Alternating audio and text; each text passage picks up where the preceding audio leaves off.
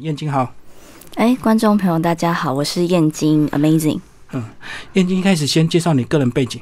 哦，呃，我之前是一个在 NGO 工作的国际职工的领队。对。那我在两年前离开了职场，然后因为我想要尝试就是自由工作者的形式，所以开始慢慢去找一些呃网络的一些专栏来来看看能不能有机会去写这样子。嗯。所以目前就是变成是文字工作者。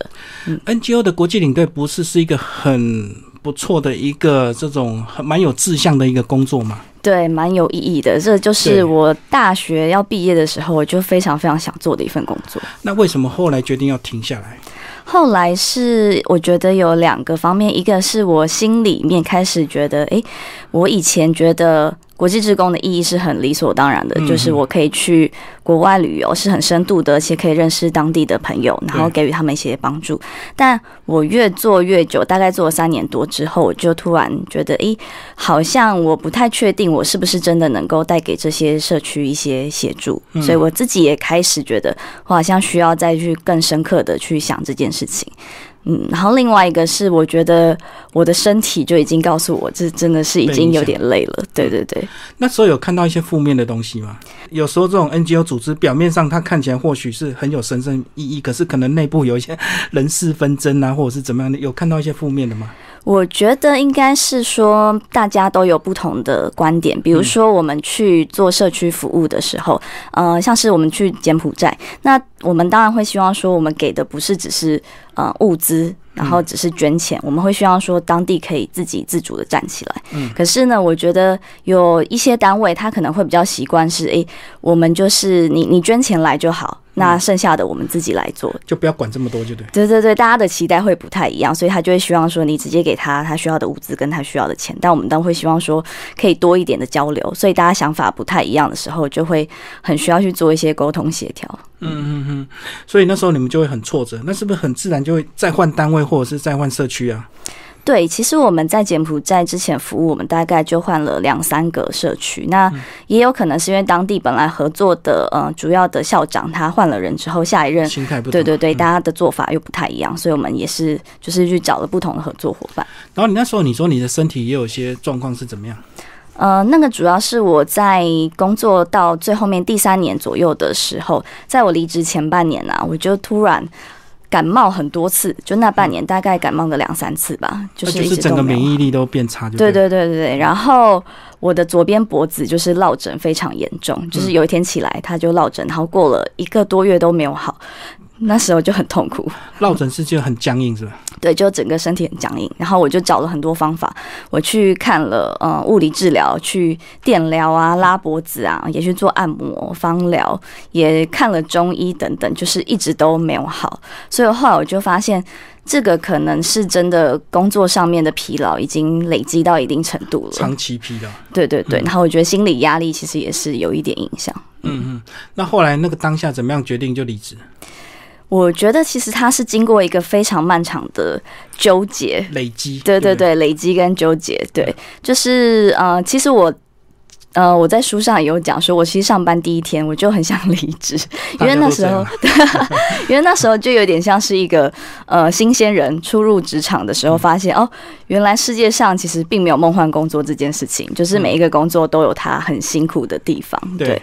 那后来，当然你过了那个学习阶段，你开始慢慢累积到一些专业能力的时候，你就慢慢比较可以哦，那我继续可以在这个地方待下来。但是到后面，我觉得越来越是呃，因为我自己。生命也发生了一些事情，比如说我在工作两年半左右的时候就失恋了。嗯，那那个对我的人生的影响是非常非常的大的。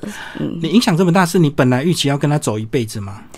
我觉得那时候就蛮喜欢这个人的，所以没有想说哎会分手，而且那时候我是被甩的，就是被提分手的那一个人。对对对，所以那个那个伤痛就是蛮蛮大的。嗯，所以你就决定要疗伤，然后就离职出国。呃，对，因为那个那个那一次失恋的影响，就是带我回去看哦，原来其实我的原生家庭，我父母的婚姻关系，其实对我造成了一些不同的影响。因为我父母小时候他们的感情就没有特别的好，所以我们就是长期分居的状态。嗯，那我就是跟妈妈还有弟弟住一起。那那个时候就会觉得，哎，好像没有爸爸。也没有关系，我也可以一个人长大。对，但我其实没有意识到，说我心里其实还是很渴望有一个这样的角色，可以来弥补我心中的缺憾，所以我就不小心把这样的期待带到我自己在谈的感情当中，这样就压迫到他身上。没错，就是投射给他身上，希望他当我爸。所以你就太黏，就对，是不是？对我我是蛮黏的，对，就是会有把一些你的自己的需求跟期望，就觉得他应该要满足。可是当你没有意识到他其实不是爸爸，他是你的伴侣的时候，你就会知道这样子期望其实是不对的。对，有时候遇到这种原生家庭，很多时候你变得你会过度渴求爱跟家庭关系，就会把这个呃本来是个有点距离的爱情关系，你会把它压迫到。很紧密，然后两个一定要天天绑在一起，这样子，所以对另一半就会产生很大的压力。对，那个时候如果说我们分开，我就会非常的没有安全感。嗯，就夺命连环扣的。没错。嗯，对对对。好，那后来你这个呃分手之后也离职了之后，你是先到哪个国家？呃，那那时候我刚好就是去了一趟泰缅边境。嗯。那我去这一趟旅行是因为其实我在。前一年分手的时候，那一年跨年，我就很怕自己一个人过，所以我就先去了一个这样的地方，避开那个节日就对。没错，没错。那这个单位其实是因为我本来就也是跟他们内部的工作人员是好朋友，就是我们其实都是同样在做呃国际救援的一些工作。对，那呃那时候第一次去，我就觉得那个地方很特别，因为它是在泰缅边境的美索镇的这个地方。那它其实只要过了一条界河过去，就会是缅甸。所以它就是一个边境。对。那过去其实因为呃缅甸自己的国家内部的一些政治问题，有蛮多难民就会跑到泰国去，就是生存，然后变成难民这样子，或者是一些移工。所以我就在那边看到他们其实是用一个非常非常强韧的生命态度在那边生存。所以我觉得那一次的旅程就带给我很多不同的一些力量，就发现其实我在烦恼的事情好像也没有真的真的这么走不出来这样子。嗯，哦，就是你烦恼可能是你心灵上的一些状态，可是他们却是为了生命在拼搏对对对对对对对对，就会看见说，其实他们在这样的困境中也很努力的在生存。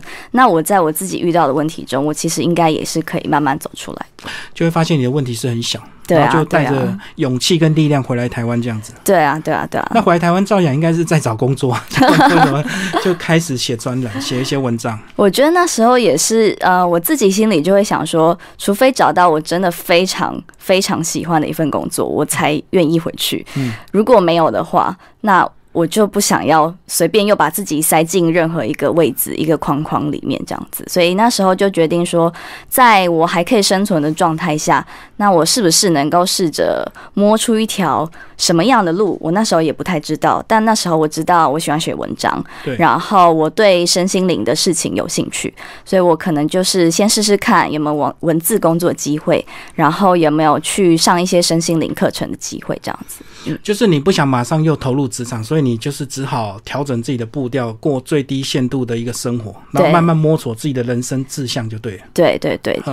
那文字的这些创作是你在更早学生时代就有写些东西吗？呃，我其实大概从国高中时期，我就还蛮喜欢用文字来做一个表达，因为我觉得我的个性是属于比较呃内向，比较不容易直接跟大家聊开，但我其实心里有很多的一些感受，所以我就很习惯开始透过文字去把它记录下来，这样就是高敏感体质。对对对，现在就是大家都会说高敏感，就是大家都不知道在干嘛，就你自己小宇宙很多，就对。对，内心小剧场。所以那时候也有试着写下来。呃，以前高中的时候，其实就是很流行那个无名小站，就是个人的部落格这样子。对，所以我高中三年就就是都在写部落格。嗯，然后那时候有分享给人家看吗？有啊，有啊，就是那时候还蛮多同学就会很期待看我写的部落格，所以呃，当年可能就已经有种下这个因子，就是自己很喜欢分享自己的文章这样。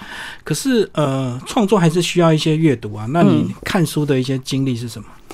我自己其实小时候不太喜欢看书，我是一直到小学六年级，有一次很神奇，就是老师他们要举办一个读书心得比赛，然后老师就给了一给了我一本书，叫呃我的奶奶。那我看了就很有感觉，因为我小时候就是是跟阿妈一起生活，是阿公阿妈带大的，所以我突然就发现，哎，看书其实很好玩呢，就是你可以跟不同的人连接，然后看到一些你心里也有感觉的东西。所以那个时候我就写了第一篇那个读书心得，然后给老师看。那老师就觉得写的不错，就给予一些呃正面的回馈，这样子。所以那个时候就获得了一些。呃，信心就发现，哎，原来这件事情是我可以做，而且可以做的不错的，所以就慢慢开始知道说，阅读跟写文字是我很喜欢的事情。嗯嗯。可是当你开始这个慢慢变成文字工作者，发现其实收入并不是想象中的高，对不对？嗯嗯嗯嗯嗯。它是一个就是很有 置业的一个工作，就对。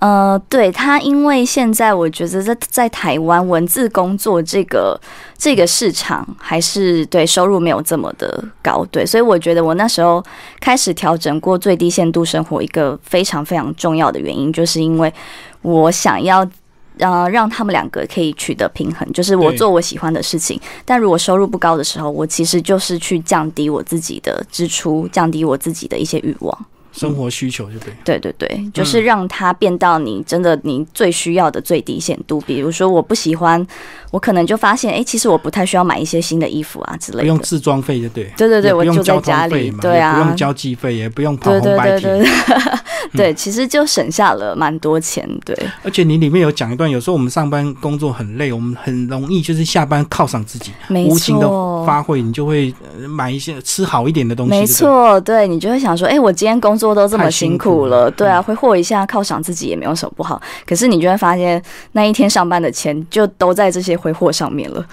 对，而且这个吃好之后变胖，又要花钱去运动啊，去减肥啊，对啊，然后身体又坏了，这样子。对，嗯。可是你这样的做，其实很容易误入一个这个陷阱，就是真的废下去之后就很难振作，就是每天睡到自然醒，然后东摸西摸，然后一下又晚上了。嗯嗯，然后晚上因为白天不用上班，又摸很晚，又变夜猫子，这样晃来晃去。嗯，你那时候有没有这种阶段？诶，前面比较没有工作的时候，会有一点这种感觉，就是我今天起来，我好像也没有什么事情特别需要做。对对对，大概有两三个月，所以那。后来也会开始慢慢真的很慌张，就会想说，那我是不是又要回去工作会比较好一点？对，对啊。可是我觉得真的就是心里有一个直觉，有一个声音跟我说，你应该要继续往下试试看。所以那个时候，因为我本来在女人迷上面就有一个专栏，嗯，所以我就是变成是比较认真的，每个礼拜去更新那个专栏。对，那慢慢慢慢写之后，就开始越来越多人看到，所以才开始慢慢不同的一些邀约，比如说新的专栏。或是一些影评，或是一些书评的机会跑进来，这样子。你那时候写诗，慢慢也会发现一些他们需要的一些方向，是需要一些技巧的，并不是你喜欢写什么，他们就会接受。对啊，有一些是，比如说他们可能是需要你帮他们推荐一个东西，那你写的方向就会变成是要满足他们这样子，就是隐藏中的叶佩文就对。有一些会是这样子，但我自己个人就。比较少在接那一方面的文章，我觉得我自己比较任性一点嘛，我就会想要接我自己真的很喜欢的事情。嗯嗯，就是你只做你想要写的文章就对。对啊，对啊，就是希望可以这样。就是目前还不会五斗米折腰啊，希望对。目前目前都是大部分都是喜欢的事情。对。可是当你这个从一个专栏变两个专栏、三个专栏之后，会不会写出就开始有一点这个呃赶稿的压力啊？呃，会耶，就是因为这些专栏还蛮多，都会是希望，比如说是每一个礼拜去更新的，对对对对对。所以我中间其实有一段时期，就会为了，比如说我要写影剧相关的一些心得，我就会变成发现我在看电影或是看一些影集的时候，我是很有意识的在想说，哎，那这个桥段我等一下可以把它拉出来写一个什么样的文章呢？为了做功课而看，你会很辛苦，对吧？对啊，对啊，对啊，就有点失去原本看剧那种很纯然的快乐。了，对，而且有时候看那个剧，有时候要花时间，你又急不来，是不是？你有时候也会快转这样看？哎，真的会，会看到它的哎重点的剧情是什么？这部戏想要告诉我们什么？对啊，嗯嗯，所以这样其实写到最后还是蛮有压力的。呃，对啊，就是慢慢有意识到这件事情之后，其实我就自己去调整，比如说我就会跟我的呃编辑去跟他说，能不能。把那个频率降低，可能就变成一个月一次这样子。嗯嗯嗯。可是因为你这样长期的写，应该还是会慢慢就发现自己进步了，对，写作的越来越精准，然后越来越快速这样。嗯，对，而且这也是我觉得我最近才发现这件事情，就是发现自己可以很快的抓到一个文章他想要讲的重点是什么，然后怎么样的一个呃，比如说一千字文章，我怎么样写出来，观众可以立刻阅读的很快乐，这样子。就怎么布局就对。对啊，对啊，对啊，但那个都不是说呃我很有意识的在在做，但它有点像是内化成你自己的一些技能，就变成生活习惯了。嗯嗯嗯，就是你起床你就知道你要先干嘛干嘛，然后再干嘛就对。对对对，然后是无意识的嘛。对，嗯嗯，你要不要讲一下这个书的这个呃五个篇章，你把它怎么区分呢？哦，这一本书其实应该是说总共分三个大的部分，就是第一章跟第二章就是。呃，我主要是在讲我这两年怎么从全职工作者离职后变自由工作者的心路历程嘛。我把它拆成十二个小章节，很细的跟大家说，从我的迷惘中间的摸索、跌倒，然后到最后到现在我怎么样呃拥有五个专栏，然后可以让自己这样子活下来的故事。那中中间第三篇跟第四篇，我其实主要是透过这个经过这个过程后，我其实很想要去。重新去思考，说那工作的意义到底是什么？是大家每一天投入这么多的时间在工作，可是有没有人真的去想过，你为什么要这么辛苦？你前面的原因其实是为了生存。那生存的必要条件，除了金钱，是不是我们可以有其他的？比如说，你其实只需要有食物，我们其实。有住的地方，其实就可以活下来了。所以，如果我们回过头去这个源头去思考，也许我们就可以发现自己的选择是可以有很多的，对对。那最后一个第五部分，我是去访问了我身边一些不同的朋友，他们也是离开了主流的职场，有些人是到了乡下去种田，有些人是呃自己开了一个呃鲜花配送的工作室。对，就是每一个人都有不同的故事。那他们中间其实也不是一下下就像大家现在看到的，诶，这么成功的生活，其实也都是经过一些摸索。所以我是希望读者他可以透过这些故事去发现，说当你想要去追求你的理想生活的时候，他必然一定会有一个很辛苦的摸索过程，不会一下就顺利。可是也是因为那个摸索过程，让你更坚定的知道这就是你想要的。嗯，你这样写，你这么年轻，你会你会不会怕？你这本书被挑战，因为你挑战了这个社会商业的主流价值，包括所谓的经济繁荣，一定是有些欲望，我们才会成长，才会进步，然后商品才会卖 这样子。那你会不会怕这个被一些商业主流挑战？我之前有想过，对，但我觉得我其实就是帮。我们现在这一代的年轻人去说出我们的心情，就是我觉得工作对我们的意义已经不只是赚钱，我们更希望去找到一个跟生活一起相互平衡的方式。所以我想要让大家知道，我们并不是不想要。像我们的呃爸妈一样这样子很辛勤工作，而是我们希望他可以多加入一些意义，让我们自己工作的更开心，然后让整个社会也不是只有朝着赚钱目标，而是我们可以加入一些更多不同的多元的价值的一些探讨，这样就是把呃生工作的一个意义把它提高，然后薪水可以降低没关系，这样子吗？薪水不一定要降低啦，对。但是还是要如果可以一起的话，当然是很棒的，对。但如果无法的话，也许在这个过渡阶段，你就是去用一个最低限度的方式，去慢慢达到你想要的生活。嗯，所以可能三年五年不一定，但是你这时间你就是要有办法熬过所谓的这种呃等待期。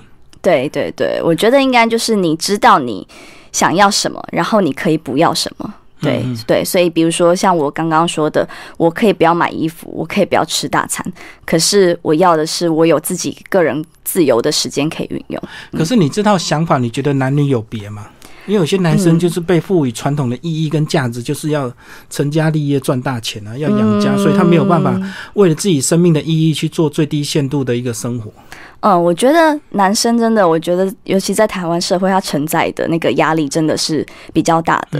但就像我在书里面，其实我也采访了两个我的男性朋友的故事，其实就是想要去平衡，让大家知道，你其实也还是会有选择，只是呢，你你要面临的就是你敢不敢跟这个社会赋予你的期待，跟他们的一些主流价值去做一些呃，跟他们说不这样子。嗯嗯，你要不要讲你里面举一个例子？这个呃踩到地雷的故事啊，这个呃。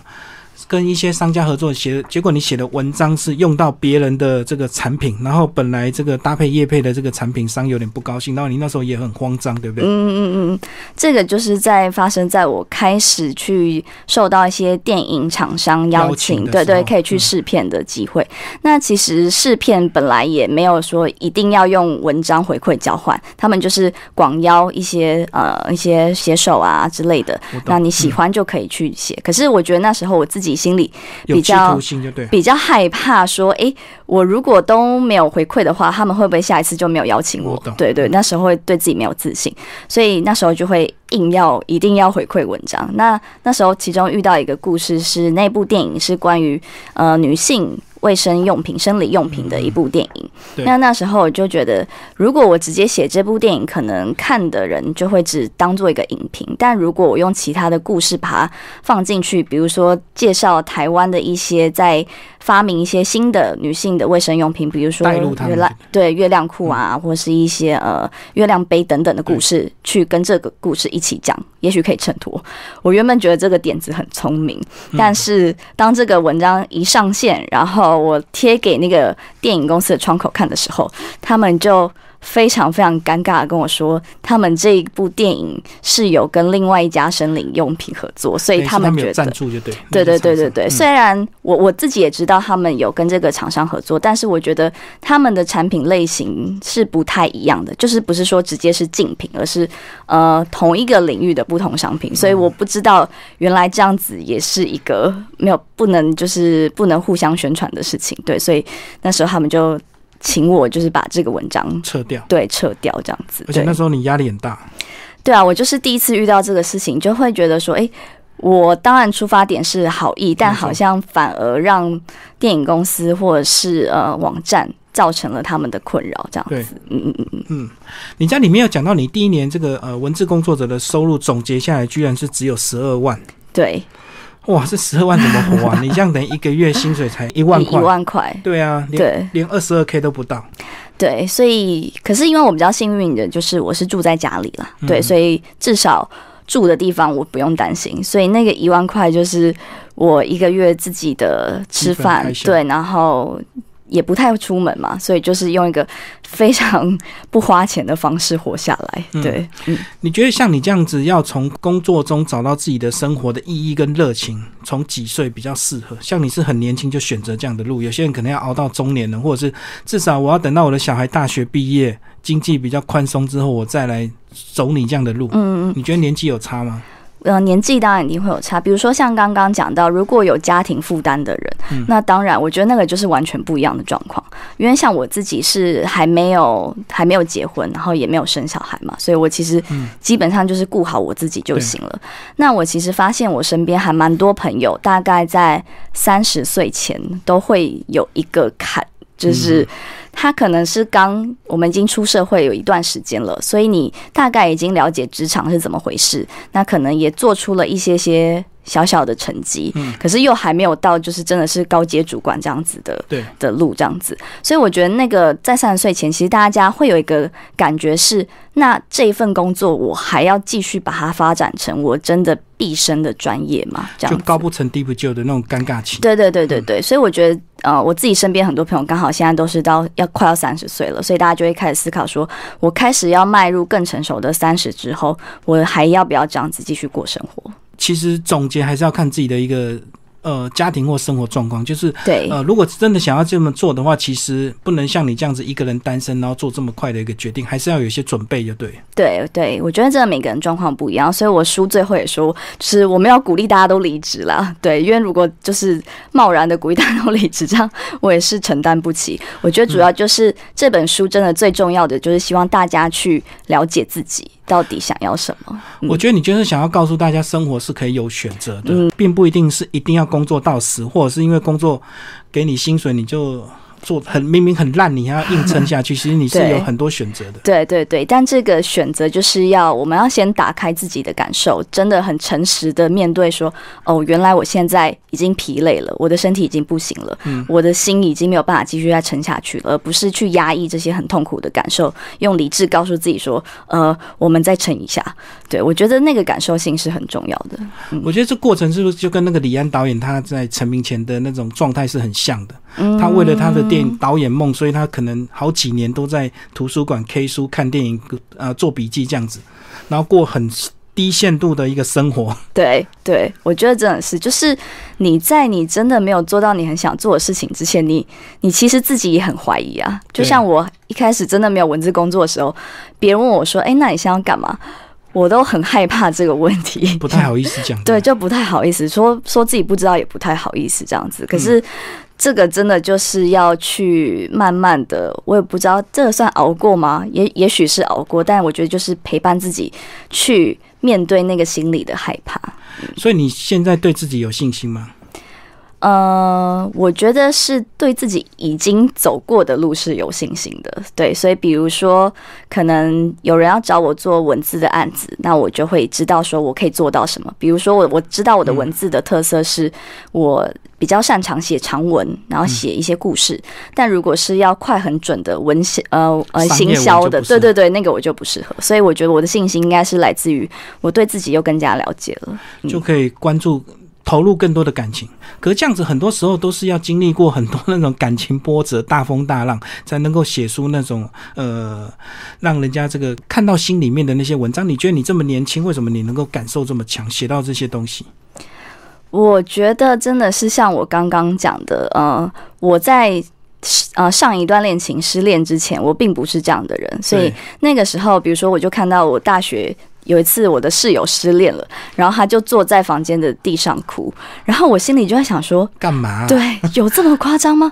失恋而已啊，就离开一个人而已。可是当我自己，对不对？对，讲的轻松。可是当我自己碰到的时候，就发现。天哪，真的是天崩地裂，然后一整个晚上无法睡觉，整个失眠这样子。就是你真的经历过了，你才会知道原来是这样子的。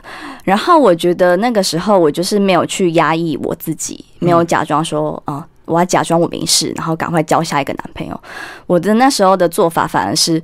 我开始去探索我原生家庭对我的影响，我把自己挖的很深。对啊，对啊，对啊，因为我觉得我不想要再继续这样子。那不想继续这样子的话，也许我就要看那个伤口到底从哪里来的。所以你那时候有上一些心灵课程吗？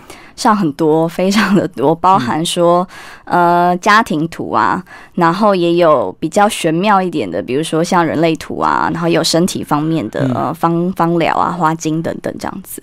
其实那时候就是在一个。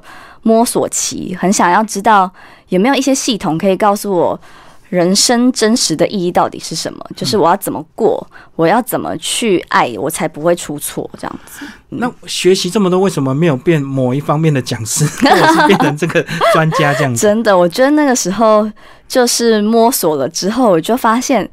哎，我好像是麻瓜，因为那个领域很多人就是他可能体质很敏感。我懂。对对对对对，然后我就上课的时候就发现，其实我并没有办法感受到这些东西。所以你相对来讲，你算迟钝的，就对。对啊，我觉得可能或是还没有打开，我也不知道。可是那时候也会觉得有点挫折，就是哦，可能我的天分其实并不是在这边，我不是要成为女巫这样子，所以就会知道说那。可能我最擅长的是，我就发现其实还是回到我的文字上面。嗯，哦，那些其实都是要讲的，都要表达的，对不对？都要观察人性的。对对对对对。所以你可能写比较适合。对啊对啊，我就发现，可能我的魔法不是呃，我看到你身上的气场长什么样？什么？对对对对对，我的魔法应该是我把我们的一些内心无形的一些感受化成实体的文字，然后跟大家分享。你写作的习惯是什么？要做一些仪式吗，或做一些开始吗？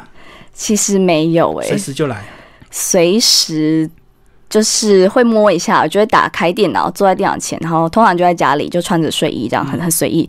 然后呢，就滑脸书滑了一个多小时之后，突然有个 moment，可能觉得好，不要再拖了，然后就会开始写这样子。但我之前都会先酝酿很长的时间，比如说我可能很想要讲一个失恋故事，我就会把这个念头放在心里，可能放个三四天，是，然后看这个念头有没有长得更大。如果它真的长到更大，长到更成熟，可以分享的时候，那时候就会把它写出来，这样子，有点像在孵一颗蛋的感觉。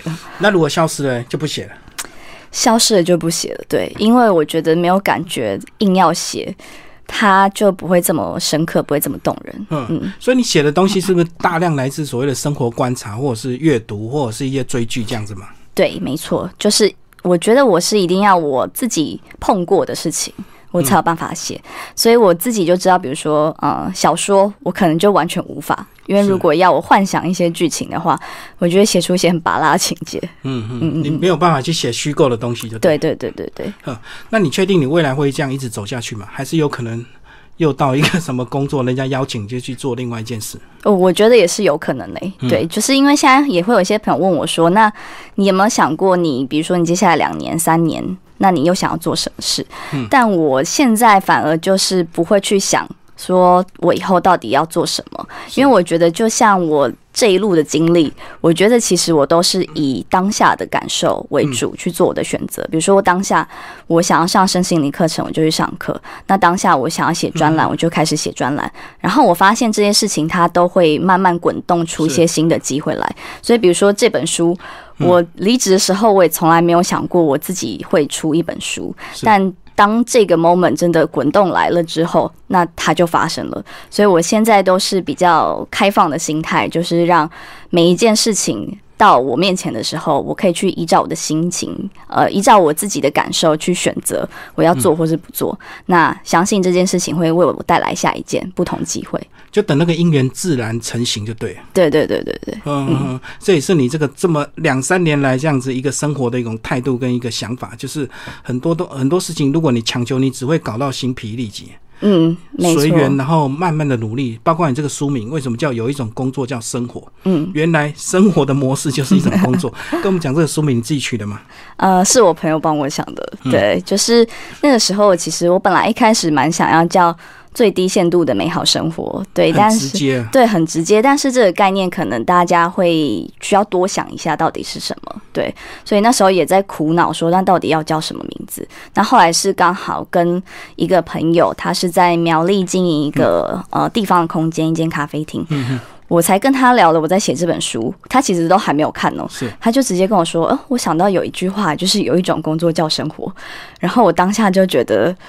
很激动，就是觉得对，其实就是这件事情，我蛮想要提醒大家，就是其实生活才是我们生命中最重要的事情。那工作其实是为了要支撑你想要达到一个什么样的生活，它的其中一个方法或者是工具。那我们不要忘记了，我们不是为了。工作而来的，我们是为了好好活着而来的。嗯，因为你讲最低限度，有些人有些人就会把它想成那种清贫生活。没错，你摆明就是叫我什么都不做，然后每天窝在家里。对啊，对啊，对啊，所以这个概念可能就会比较需要大家去多看一下才会理解。对，嗯嗯，所以你平常的动态就是在发一些专栏的文章嘛，哈，所以要接触你的话，就是透过你的专栏。对，可以到我的专栏，在《女人迷》或者是《天下的独立评论》之类的。然后，呃，因为我现在自己是没有粉砖的，但如果大家有多一点兴趣看我平常发的文章，也可以到我的个人脸书。对，有打算再更进一步开直播啊，或者是怎么样跟一些粉丝互动吗？这个我觉得也是随缘，对对对，就是如果有人真的是有兴趣有邀请的话，我觉得都可以。对，嗯，好，今天非常谢谢燕京为大家介绍他的新书，有一种工作叫生活，远流出版社，谢谢，谢谢。